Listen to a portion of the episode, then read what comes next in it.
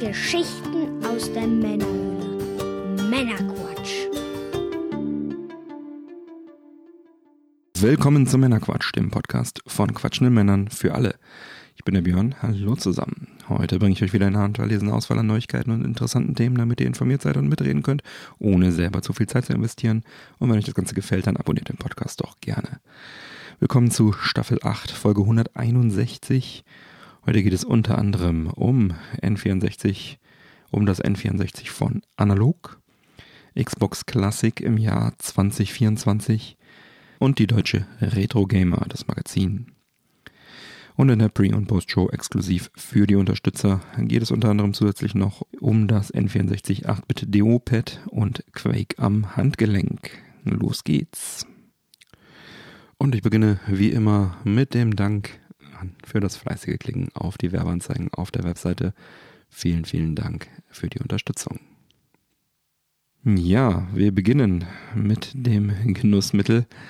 Ich muss dazu sagen, ich habe vom lieben Hörer und Discord-Nutzer AB1976 eine Snackbox geschickt bekommen als Genussmittel zum Verköstigen.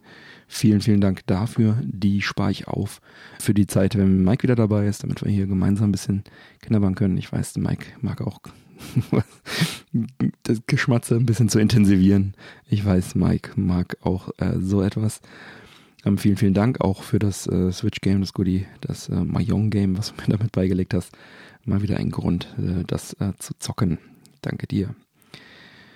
Heute gibt es etwas anderes und zwar gibt es heute mal keinen Whisky. Es gab ja auch einige Stimmen, die sagten, mal was anderes mal wieder als Whisky.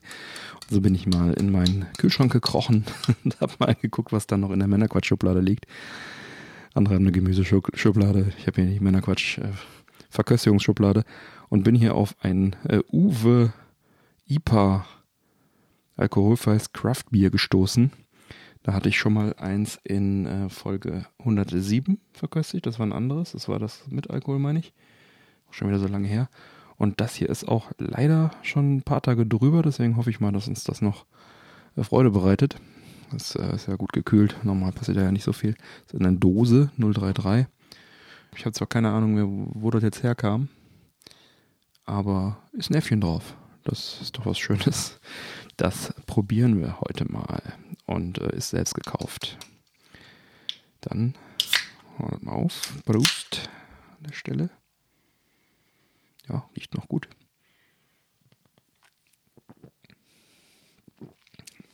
Ja, das tut's. Mhm. Ja, nett. Ah, ich mag es ja eigentlich ganz gerne. Bier aus der Dose. Ist ja heute schon mal eine Seltenheit. Das ist jetzt eine 033-Dose. Das ist so ein bisschen ungewohnt für Bier. Ich meine, vermutlich sage ich in Folge 107, wo man die kaufen kann. Deswegen muss ich euch leider jetzt darauf verweisen. Wahrscheinlich gab es die mal irgendwo im Supermarkt oder im Discounter als Aktion, aber die wird es auch so zu kaufen geben. Ich, also ich habe auch einen Link drin in der Folge 107. Das heißt, die gibt es auf jeden Fall zu kaufen. Könnt ihr da ja nochmal reinschauen. So, gut erfrischt, legen wir los. Und los geht's mit der deutschen Retro Gamer, dem Magazin. Da gibt es ja das äh, UK Original. Die meisten wissen es, aber ich sag's trotzdem nochmal, seit vielen, vielen Jahren. Und der Heise Verlag hat in Deutschland das Ganze ähm, ja, übersetzt rausgebracht unter der Chefredaktion von äh, Jörg Langer. Gamers Global macht er und der hat auch damals die Games damit gegründet. Also ein, ein Veteran sozusagen. Und ähm, das lief jetzt einige Jahre in, in, Deutschland. So, und jetzt hat sich Heise dazu entschlossen, das Magazin einzustellen. Wir haben, glaube ich, auch schon kurz drüber gesprochen. Die Redaktion um Jörg Langer, also eigentlich Jörg Langer, hauptsächlich hat sich dann entschieden, das Ganze auf eigene Faust weiterzumachen und ist jetzt spontan da zum ja, Zeitungszeitschriftenverleger geworden und musste sich damit allerhand Dingen auseinandersetzen, was äh, rund äh, um das Thema, also äh, eine Zeitschrift herauszubringen und auch an den Kiosk zu bringen. Das war dann auch wichtig, was man da alles tun muss. Das Ganze ist jetzt erfolgreich gestartet mit der ersten Ausgabe, die 2 2024 Und äh, das Heft habe ich auch vorliegen. Riecht auch wie ein schönes Print. Erzeugnis, ich liebe diesen Printduft. Ja, ich habe, wie ihr wahrscheinlich wisst, die äh, UK, die originale Retro Gamer aus England, seit vielen, vielen Jahren im Abo. Wahrscheinlich seit weit über zehn Jahren mittlerweile. Ich erinnere mich auf jeden Fall, die ersten Hefte so 2008, 2009 rum gelesen zu haben. Ich habe sie dann nicht direkt im Abo gehabt, aber habe auch mal ein Jahr pausiert zwischendurch, was ich mittlerweile bereue, weil ich jetzt alle komplett habe, bis auf ein Jahr. Kenne und schätze dieses Magazin also sehr. Und die deutsche äh, Version hat halt immer übersetzt, viele Artikel des Originals übersetzt. Das war vorher mal ein Anteil von, ich würde mal schätzen, 90, 95 Prozent. Und dann mit auch eigenen Inhalten noch ein bisschen garniert. Oft haben sie gesagt, sie haben die Fakten nochmal geprüft, aber ganz ehrlich, Fehler, die ich gefunden habe, die waren meistens in beiden drin. Also einfach ein bisschen schicker gemacht, die Artikel und so weiter. Und das neue Heft, was ich jetzt hier in den Händen halte, die neue alte Retro Gamer, unterscheidet sich also auch in ein paar Punkten zum, zum alten äh, deutschen Heft. Zum einen steht hier fett vorne drauf 180 Seiten. Das heißt, der Umfang ist also wieder recht groß. Die deutschen Hefte waren immer ziemlich dick, weil die auch nur, ich glaube, vierteljährlich erscheinen. Auf jeden Fall nicht jeden Monat erscheinen. Ja, hier, das ist jetzt März, April, Mai-Ausgabe, genau.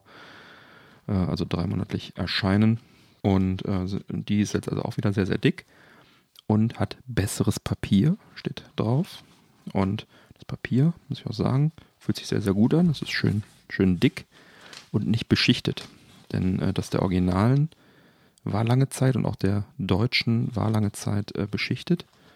Sondern hat dann auch so einen ganz anderen, ganz andere äh, Haptik. Finde ich persönlich auch nicht so, nicht so gut, aber es ist Geschmackssache. Nur wurden die Papiere dann in letzter Zeit, also besonders im letzten Jahr der deutschen Ausgabe, äh, sehr viel schlechter, sehr viel dünner. Da wurde also schon an der Qualität des Papiers deutlich gespart und das Ding hier, das hat echt Gewicht. Da ist wieder ordentlich Papier verbaut worden und da legen sie also groß Wert drauf, äh, das Ganze dann äh, hochwertig auf, ne, auf den Markt zu bringen. Außerdem haben wir wieder einige deutsche äh, Artikel auch mit drin und dieser Anteil soll wohl auch äh, mittelfristig ein bisschen gesteigert werden, was ich auch begrüße. Und hier ist noch jetzt so ein, so ein Kunstdruck von Monkey Island drin in der Erstausgabe und hat das Format 18 x 24 passt somit also auch in, äh, äh, in die Bilderrahmen ganz gut rein, steht auch im Editorial so drin. Ja, die gibt es am Kiosk auch zu kaufen für 14,90 Euro. Das ist ein bisschen mehr als die alte, glaube ich, 12,90 Euro gekostet. Aber des guten Papiers und so weiter dann vielleicht äh, auch das wert oder sagen wir so, für mich auf jeden Fall wert. Und äh, ich habe das Ganze jetzt auch erstmal mit dem Jahresabo unterstützt. Das gibt es für rund 50 Euro mit einem gewissen Ersparnis dann auch noch. So bleibt auch am meisten dann für die, für die Herausgeber hängen, weil am Kiosk zahlen sie tatsächlich recht viel an den Kiosk auch, aber natürlich jeder Heftkauf unterstützt. Und ich habe mich jetzt also entschieden, jetzt wirklich aus Supportergründen ein Jahresabo mal zu machen. Das werde ich dann wahrscheinlich auch beenden, nehme ich an. Mal gucken, weil ich, wie gesagt, die UK-Ausgabe eh habe und somit habe ich, und selbst wenn sie den Anteil erhöhen, 80, 85 Prozent des, der Inhalte kenne ich schon weil die ja meistens dann auch schon äh, ein paar Wochen und Monate zurückliegen. Da ist ja jetzt nichts irgendwie zuerst in der deutschen Ausgabe drin. Und das, dafür ist es mir dann doch ein bisschen zu teuer. Ne? Vielleicht schwenke ich dann auf eine digitale, gibt auch als digitales Abo um. Das wäre auch noch eine, eine denkbare Option, einfach um die ein bisschen zu unterstützen. Warum erzähle ich das so, so groß und breit? Ich kann sie natürlich sehr empfehlen. Also die Inhalte sind ja, sind auf jeden Fall hervorragend und jetzt durch die deutschen Inhalte noch ergänzt. Da sind auf jeden Fall die Redakteure sind das Who is Who der deutschen äh, Redaktions- und Retro-Landschaft. Ich lese mal eben vor, also neben Jörg Langer natürlich, Harald Frenkel ist dabei, Anatol Locker, Hadi Hessdörfer, Heinrich Lehnert, Michael Hengst, Nina Schild, Paul Kautz, Roland Ausdiener, Stefan Freunde von Winnie Forster. Also da ist auf jeden Fall äh, mindestens was den Eigenanteil angeht, die Qualität der Artikel ganz hervorragend und alle, die jetzt zum Beispiel kein RetroCamera UK Abo haben, denen ist das wärmstens zu empfehlen und ist wirklich ein, ein tolles Heft, immer tolle Berichte, bringt einen äh, wirklich immer so ein, so ein Retro-Kick, Retro-Flashback, äh, animiert mich regelmäßig dazu, äh, alte Spiele wieder zu spielen äh, oder zu kaufen. Ähm, es ist wirklich toll. Also meiner Meinung nach das Beste ist objektiv schwer zu sagen, aber neben der UK äh, mein lieb liebstes Retro-Magazin. Wenn ich jetzt heute anfangen würde, mir solche, solche Magazine zu kaufen, würde ich wahrscheinlich auch zur deutschen Ausgabe greifen. Einfach weil sie natürlich auch deutlich günstiger ist als das äh, UK-Original. Da zahle ich für ein Jahresabo deutlich mehr in Pfund und hm, dank Brexit und so weiter ist das nicht billiger geworden. Überraschung. Da gönne ich mir schon eine ganz andere Nummer und habe wahrscheinlich eine ähnliche Seitenzahl, weil die ist natürlich die Einzelausgabe in UK ist natürlich dünner. Von daher, wenn man jetzt sozusagen da neu auf den Zug aufspringt, dann ist die deutsche auf jeden Fall äh, das, das Go-To. Einfach ein, ein, ein Pick an dieser Stelle, schon mal vorgezogen, auch ein bisschen. Also schaut euch gerne mal rein und äh, oder am ähm, wenn ihr am Kiosk vorbeilauft, schaut rein, nehmt die mal mit. Kann ich wirklich sehr empfehlen. Da, da ist wirklich sehr hochwertiger Inhalt drin. Gut, dann kommen wir zur Firma Analog. Die haben viele Retro-Konsolen auf FPGA-Basis schon rausgebracht. Zuletzt und äh, sicherlich eins der spektakuläreren Geschichten war der Analog Pocket, aber halt auch hier Mega SG-NT, also NES, Super Nintendo, Mega Drive als FPGA Standalone-Konsolen haben sie veröffentlicht. Und nun ist ein neues Gerät angekündigt worden, nämlich das Analog 3D, was eine neue Interpretation des N64 sein soll, mit 4K-Grafik und verschiedenen Anzeigemodis im Retro-Stil auf FPGA-Basis natürlich wie alle ihre Konsolen und äh, soll jetzt in diesem Jahr auch erscheinen. Und auch äh, Bluetooth für Controller soll nicht fehlen, aber natürlich auch die Originalanschlüsse werden vorhanden sein. Region-free und man wird natürlich die Originalmodule darauf abspielen können. Das Ganze in feinster FPGA-Technologie, sprich da werden die Chips in Hardware emuliert und über FPGA versus Software-Emulation haben wir schon auch äh, ausführlich gesprochen. Dazu empfehle ich die entsprechende Folge. Das müsste die 116 gewesen sein, äh, wo wir das Ganze mal diskutiert haben, Manuel und ich, also Software gegen Hardware-Emulation. Da stand der Mr. FPGA gegen die aktuelle Xbox mit Software-Emulation. Und zum Thema FPGA äh, kann ich auf jeden Fall auch nochmal unsere diversen Folgen empfehlen, die wir da schon hatten, über den Mr. FPGA oder über das Thema Emulation. Die Folge 116 ist da unter anderem zu nennen. Hört da gerne auch nochmal rein. Ja, aus diesem Grund und auch weil die Firma einen sehr guten Leumund hat, einen sehr guten Ruf, äh, ist das Analog 3D sicherlich ein Gerät, äh, das man im Auge behalten sollte. Preispunkt ist noch nicht bekannt. Ich gehe von um die 200 Euro aus, so wie ungefähr alle ihre Konsolen kosten. Und es wäre dann sozusagen die perfekte Standalone Möglichkeit, wenn man heutzutage dann ohne viel Schnickschnack, ohne irgendwelche Upscaler, ohne irgendwelche Sachen N64 zocken will, Originalmodule an einem HD-Fernseher oder an einem HDMI-fähigen Fernseher in 4K, dann ist das das Go-To-Gerät dann höchstwahrscheinlich, wenn sie es also genauso gut machen wie sämtliche anderen Konsolen, wovon ich ausgehe. Und äh, ja, wäre auf jeden Fall eine schöne Option, wer da in Nostalgie schwelgen will. Wir bleiben jedenfalls dran, wenn es rauskommt und wenn es Neuigkeiten gibt und berichten dann. Die Firma Analog hat immer sehr interessante Geräte in der Hinterhand. Analog Pocket, wie gesagt, jetzt äh, so der, der neueste und meiner Meinung nach auch mit spektakulärste Streich. Da gibt es ja auch einige Updates mittlerweile seit unserem le letzten Besuch und es gab Stimmen in der Man Quatsch Society, die sich da auch nochmal ein Update gewünscht haben und äh, keine Sorge, das ist geplant, das wird kommen. Das an der Stelle. Ja, und eine weitere Möglichkeit, sich die alten Konsolen zu Gemüte zu führen, sind natürlich die Originalgeräte. Und da kann man dann entweder an einem alten Röhrenfernseher das Ganze betreiben und hat ein hervorragendes Bild, wenn man ein gutes Kabel benutzt. Immer schön RGB-Kabel benutzen. Hinweis. Oder man nimmt heutzutage dann einfach einen, was heißt einfach, man nimmt einen Upscaler zur Hand, wie ein Gerät aus der RetroTink-Reihe, den äh, RetroTink 4K zum Beispiel, den es jetzt äh, relativ neu auf dem Markt gibt. Hatte ich auch schon erwähnt, äh, dass es ihn neu gibt, dass ich ihn bestellt habe. Manuel hat ihn auch bestellt. Ist auch mittlerweile da und bereitet mir sehr viel Freude. So viel schon mal an der Stelle dazu. Und da kommt auch sicherlich auch nochmal eine eigene Sendung oder nochmal ein größerer Beitrag dazu. Dann in Kürze. Ja, ODEs sind da auch eine schöne Geschichte, wenn man mit Originalkonsolen hantiert nämlich Optical äh, Drive Emulators. Äh, das sind äh, Teile, die ein, das CD- oder DVD-Laufwerk ersetzen.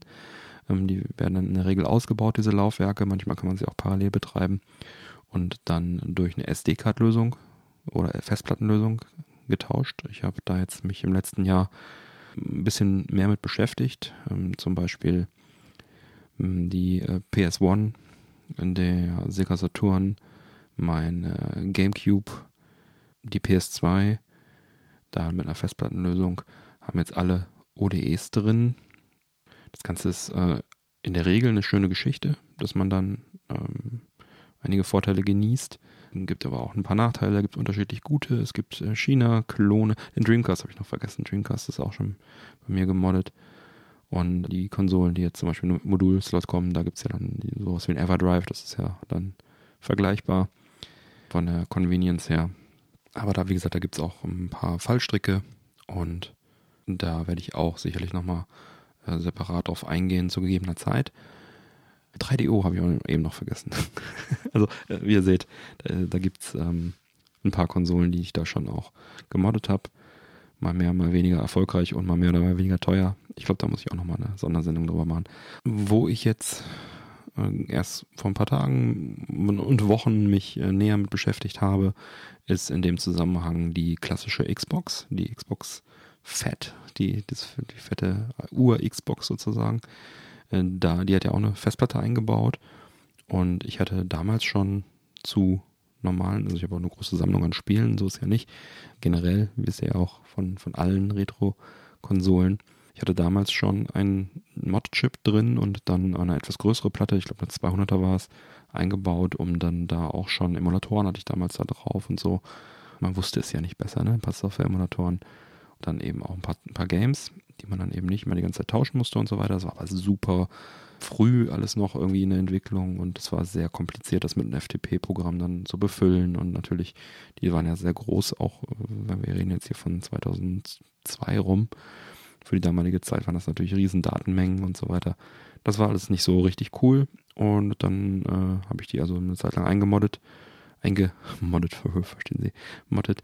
Und als ich sie dann äh, wieder benutzen wollte, hat sie so ein paar Zicken gemacht, verschiedene Sachen. Also da müsste man wahrscheinlich das, die Software komplett neu drauf, vielleicht eine neue Platte rein und so weiter. Und ich bin nie so motiviert zu basteln. Also auch bei den ganzen ODE-Sachen habe ich das eigentlich immer machen lassen. Es sei denn, es gibt wirklich einen Plug-and-Play-Soldering rein äh, Mod, den man einfach so reinschraubt. Das habe ich beim Dreamcast und beim GameCube selber gemacht.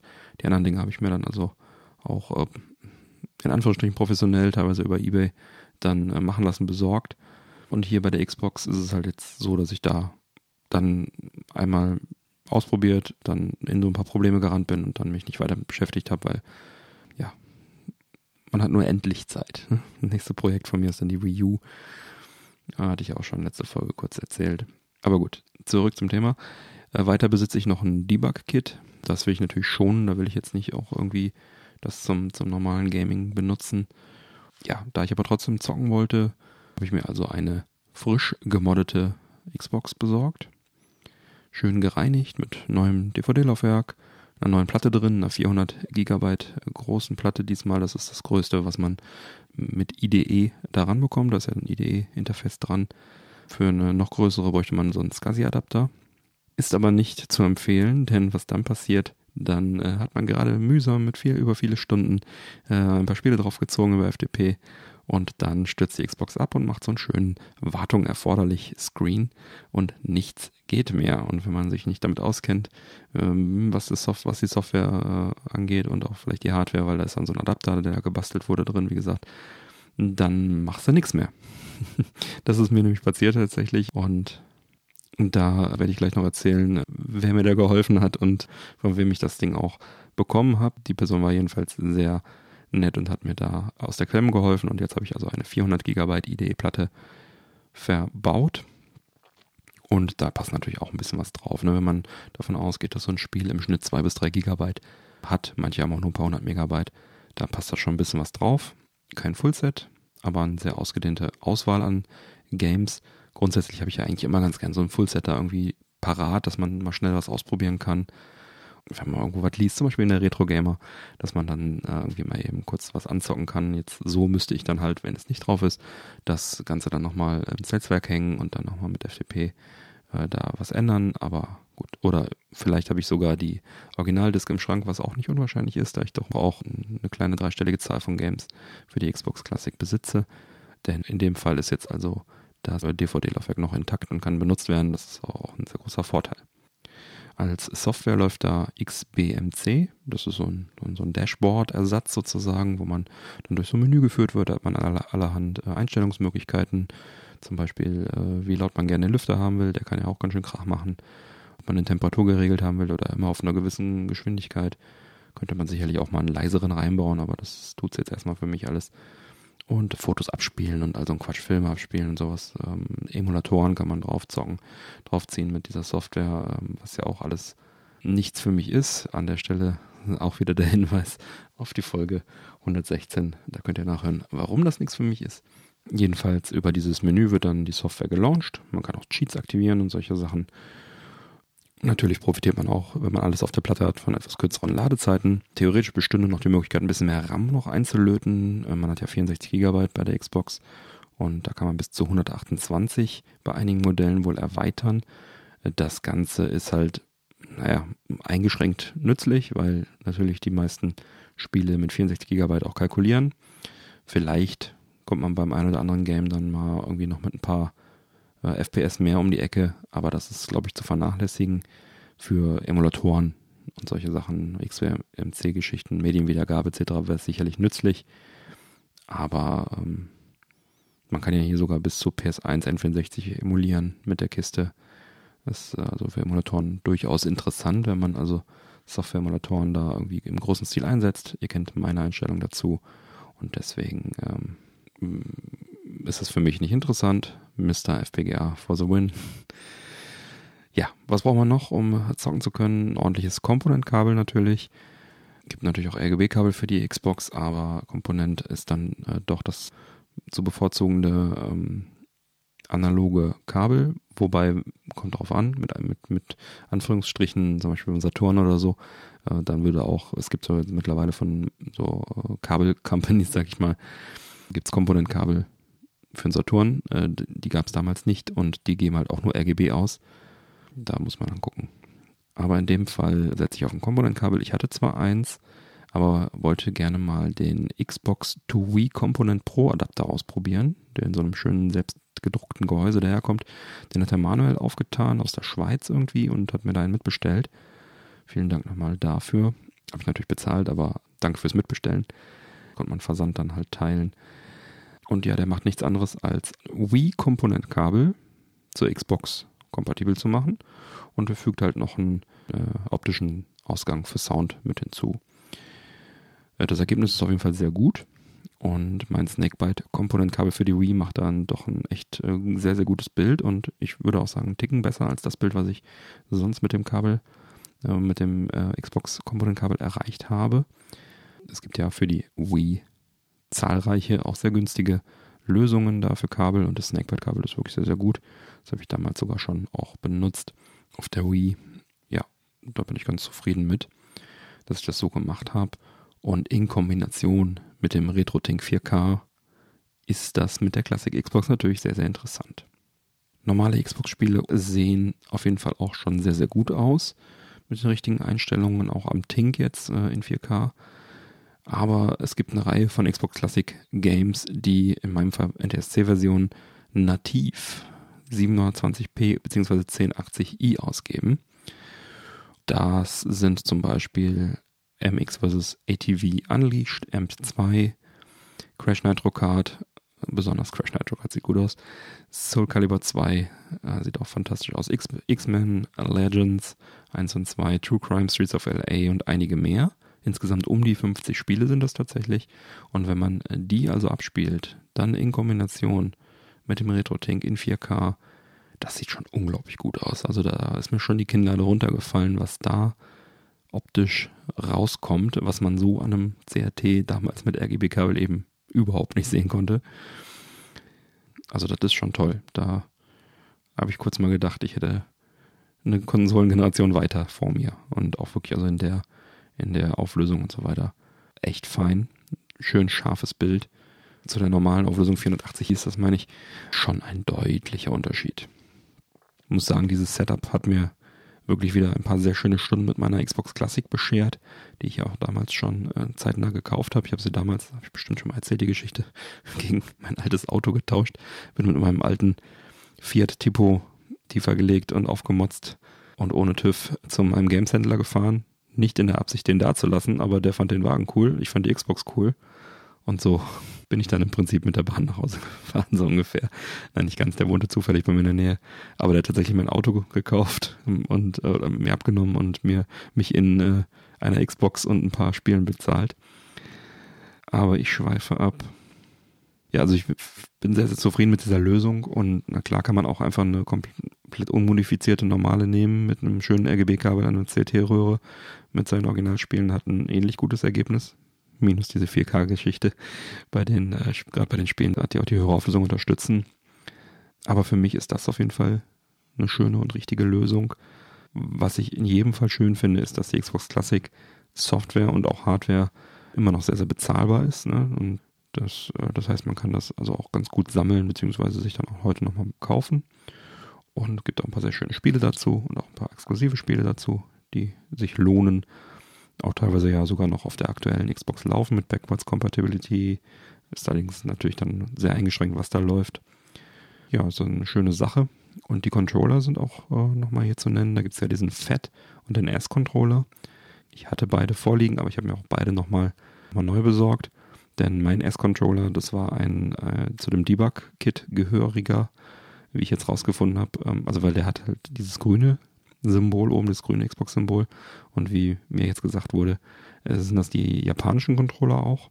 Wobei das Debug-Kit ist ja vor den japanischen rausgekommen. Die haben also quasi die Debug-Controller für Japan dann auch ausgeliefert.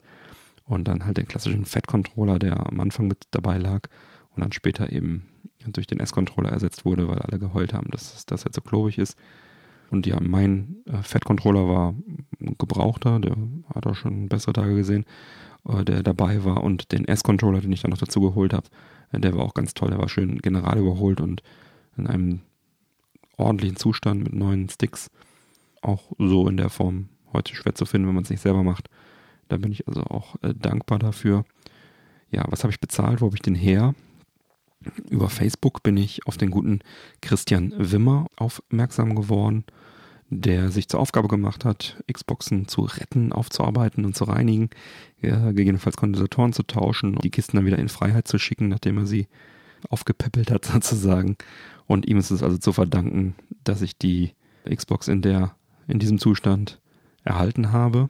Und äh, mich hat das Ganze 132 Euro gekostet, plus den S-Controller nochmal 25 Euro, glaube ich wobei es nur rund hätten 100 sein müssen, äh, wenn ich nicht diesen Umweg über die 500er Platte gemacht hätte, die dann nicht funktioniert hat. Und er war dann äh, wirklich bereit, das äh, wieder zu reparieren, den Adapter rauszunehmen und so weiter und so weiter. Vielen, vielen Dank dafür auch nochmal an der Stelle. Wenn ihr also Bock auf eine alte Xbox habt, die äh, ein bisschen schick gemacht ist und aufgemotzt sozusagen, dann schreibt ihm doch einfach an. Ich denke, er ist da offen dafür. Der scheint da immer einige auf Lager zu haben.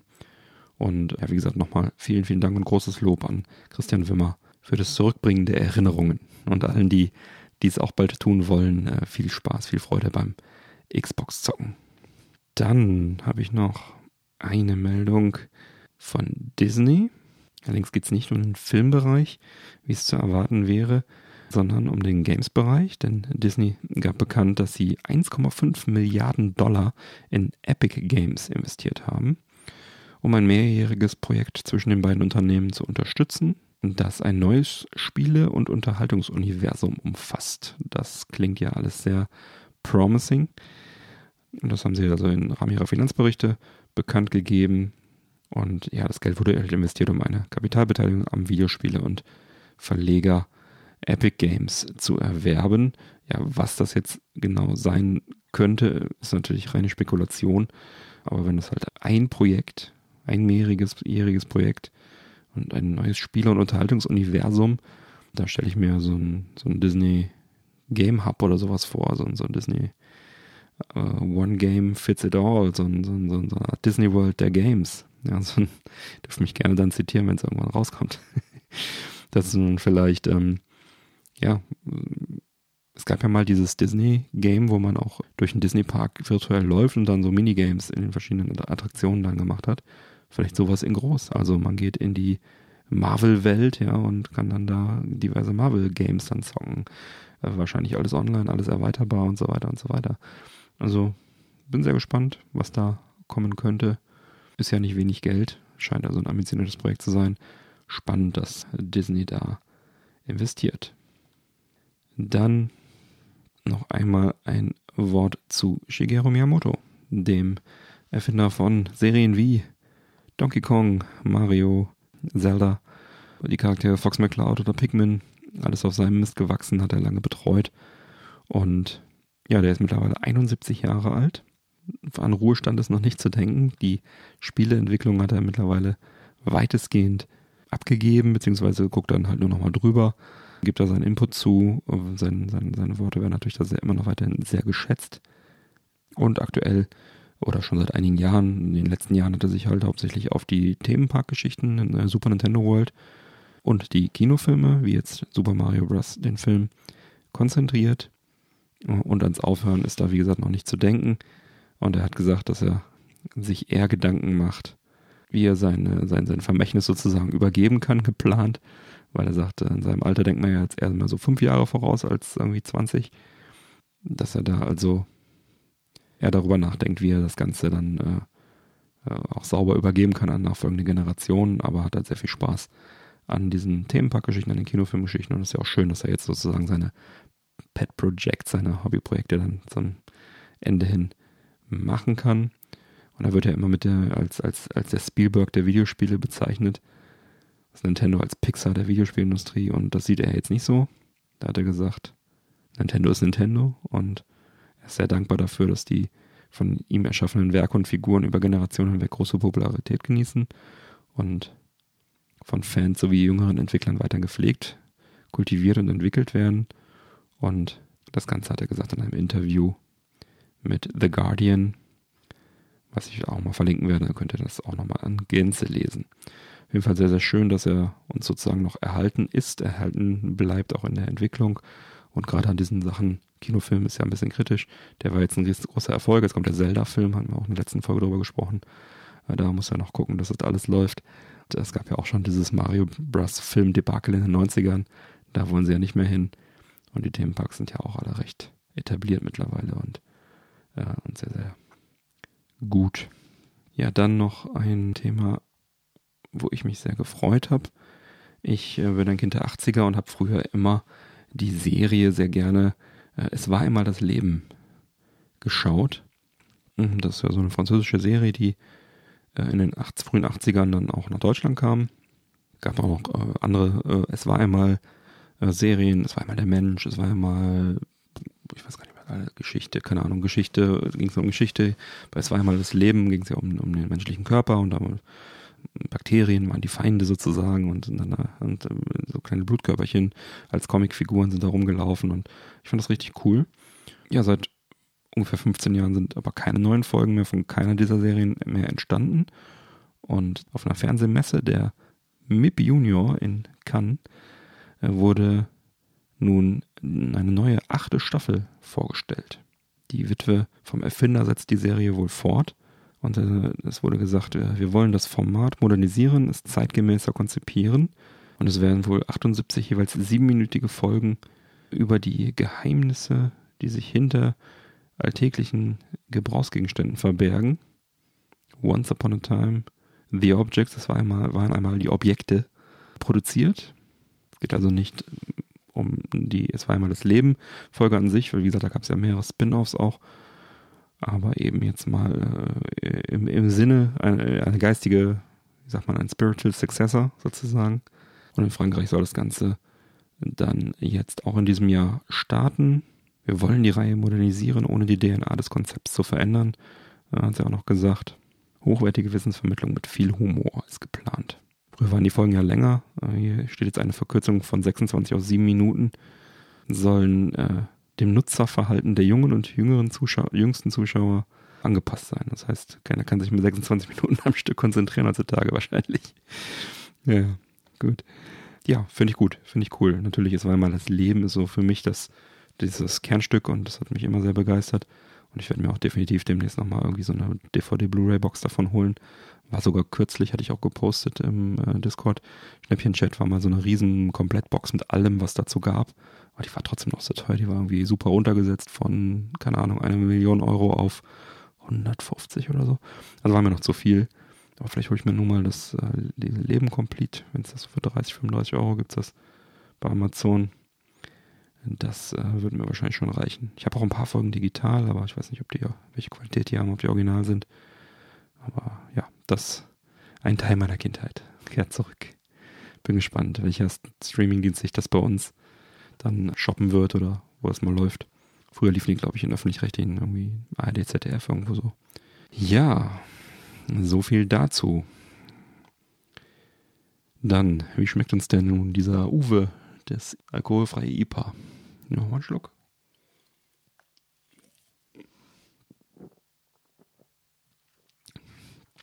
Ich finde es sehr angenehm. Sehr mild, aber so ein ganz hm, hinten raus so ein bisschen spritzig, fast zitronig, hopfig. Sehr erfrischend, sehr angenehm. Erfrischend nicht zu süß, wie Mike sagen würde, weil es wirklich auch nicht süß natürlich, ein Bier. Hm, für ein alkoholfrei ist sehr angenehm und so im Sommer, ja, schade, Februar, wahrscheinlich echt äh, eine sehr schöne Sache. Muss ich mir nochmal rausfinden, wo ich das geholt habe. Dann stelle ich mir für den Sommer ein paar davon kalt. Doch, kann man machen. Ja, und dann schreite ich doch mal zur Abmoderation. Alle Unterstützer bleiben nach dem Abspann noch dran, bekommen dann noch die exklusive Postshow mit weiteren Themen. Neue Folgen meiner Quatsch erscheinen jeden ersten und dritten Montag im Monat. Damit ihr keine Folge mehr verpasst, abonniert uns doch gerne. Die Infos zum Abonnieren sowie alle Links zur Sendung findet ihr auf unserer Webseite.